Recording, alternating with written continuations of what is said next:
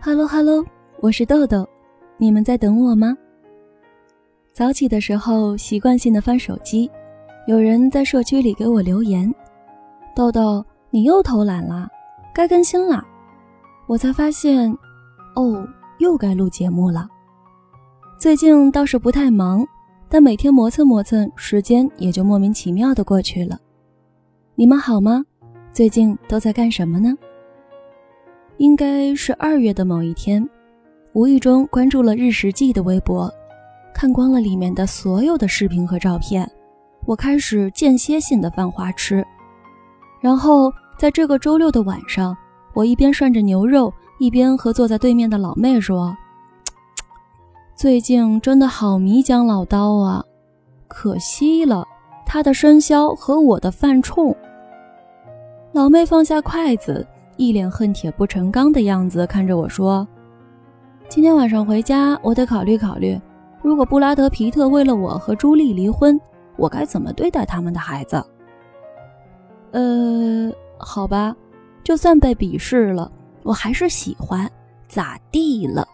就喜欢这样留着小胡子、纹着小花膀子、有点小才情、会捡小动物家去养，又会做饭的老男人。想想总不犯法吧？很喜欢日食记每一个视频结尾处的文字，有一句是这样说的：“孤独的人不一定不会幸福。”所以今天和你们分享来自陶瓷兔子的文章。我只是不想让我再孤单了。一小姐回国第五个月，在朋友圈里发了个让人看出一身鸡皮疙瘩的羞涩表情。谁手上有优质单身男青年，赶快介绍给老娘，成了包一个月的饭带甜点。微信群里顿时炸开了锅，各路萌妹子、女神、女汉子摇身一变人贩子，急急忙忙将身边的所有没结婚的男同胞在脑中梳理一遍，就连有了女朋友的、还没结婚的，也要旁敲侧击的打听：哎，你们最近感情还好吧？恨不得。立马投身婚庆公司，将所有好资源一网打尽，呈给一女王检阅。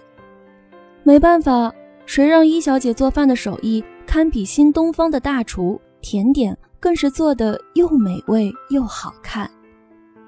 俗话说，重赏之下必有勇夫。没过几天，就听说了一小姐已然成功开始了相亲之旅。她的谢礼是一大包手工打造的布朗尼。我们一边瓜分美食，一边好奇：“你才刚回来，怎么就急着找男朋友？”他扬扬狭长的眉眼，叹一口气：“之前在外面读书的时候不觉得，回来之后发现身边跟我差不多大的，基本上都有了伴，不着急是假的。被逼婚了？没有。其实我父母还算开明，家里亲戚也不在一起，所以倒还好。”他苦恼地摇摇头，主要是自己觉得太孤单了。读书上学的时候是这样，背井离乡的时候是这样，好不容易回来了，工作也稳定了，就是想找个男朋友做个伴。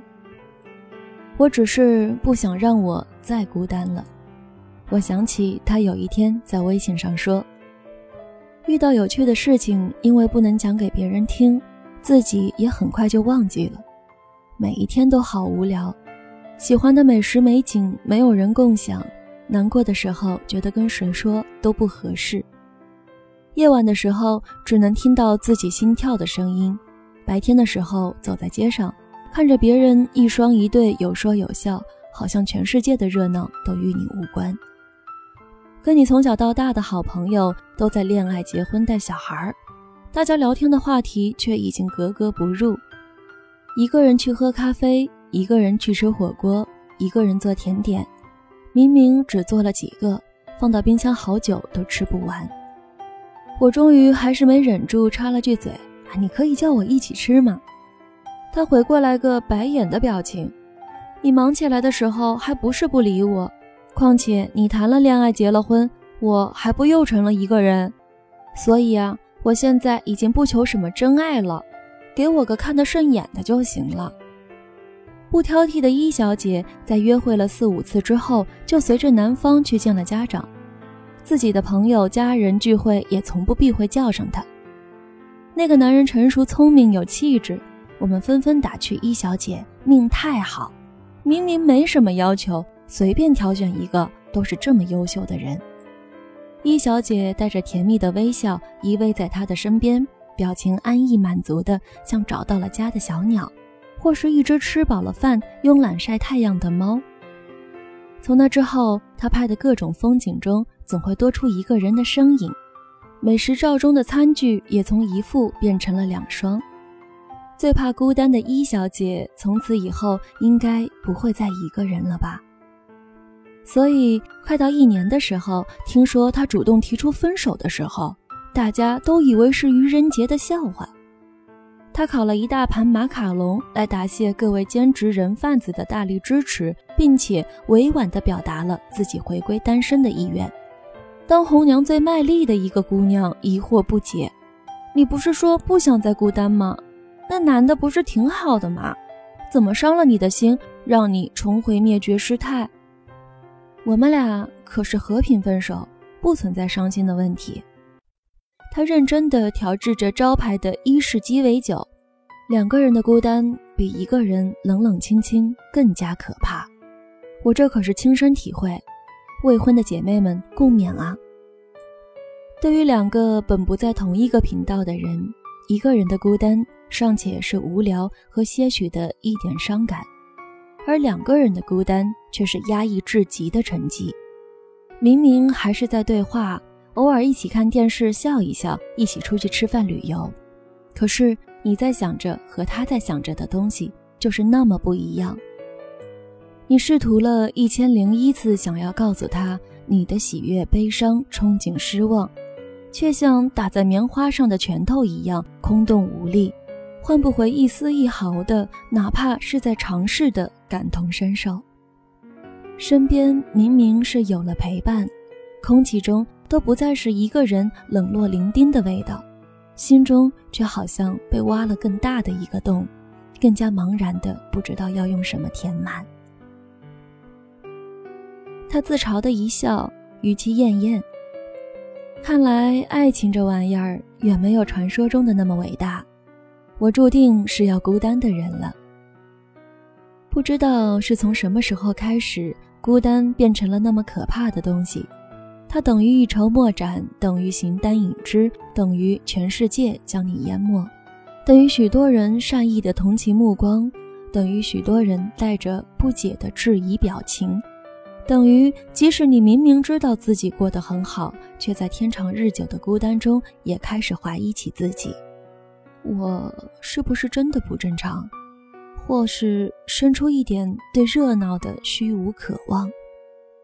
于是想尽一切方法逃离孤单的魔咒，于是想要许多的陪伴和喧嚣，想要去试图去爱或者被爱，来填满这个孤单的大坑。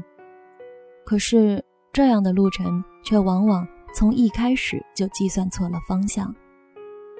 两个人对面而坐，想要说些什么又不知道要说些什么的尴尬时刻，远远要比行之隐单来得更加难过。明明是在聊天，你却比一个人不说话的时候更加不懂你自己。明明是手牵着手逛着热热闹闹的街，却莫名其妙的怀念起一个人看电影、看书的安静空气。爱情这东西真的一点儿都不伟大，明明是个傲娇任性又不能强求的东西。人人生来皆孤独，本来就是再正常不过的状态。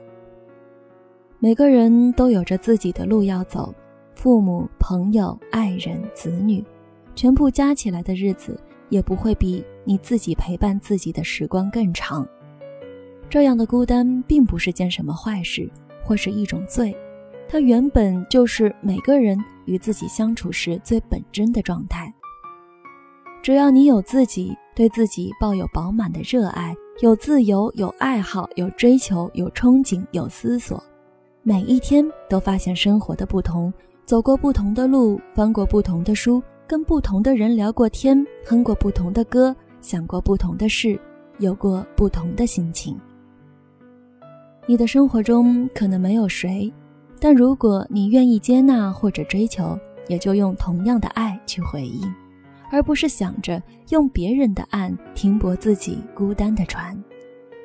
如果你尚未等到这样的人来敲你的门，也还没有准备好去敲别人的门，那就过好自己的生活，让它色彩斑斓、有声有色，每一分每一秒都尽量按照自己所爱所想去生活。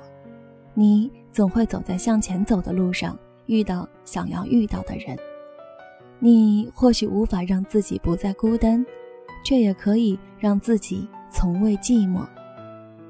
像水木丁写过的那句：“一个人就是一支队伍，行之隐单又如何？”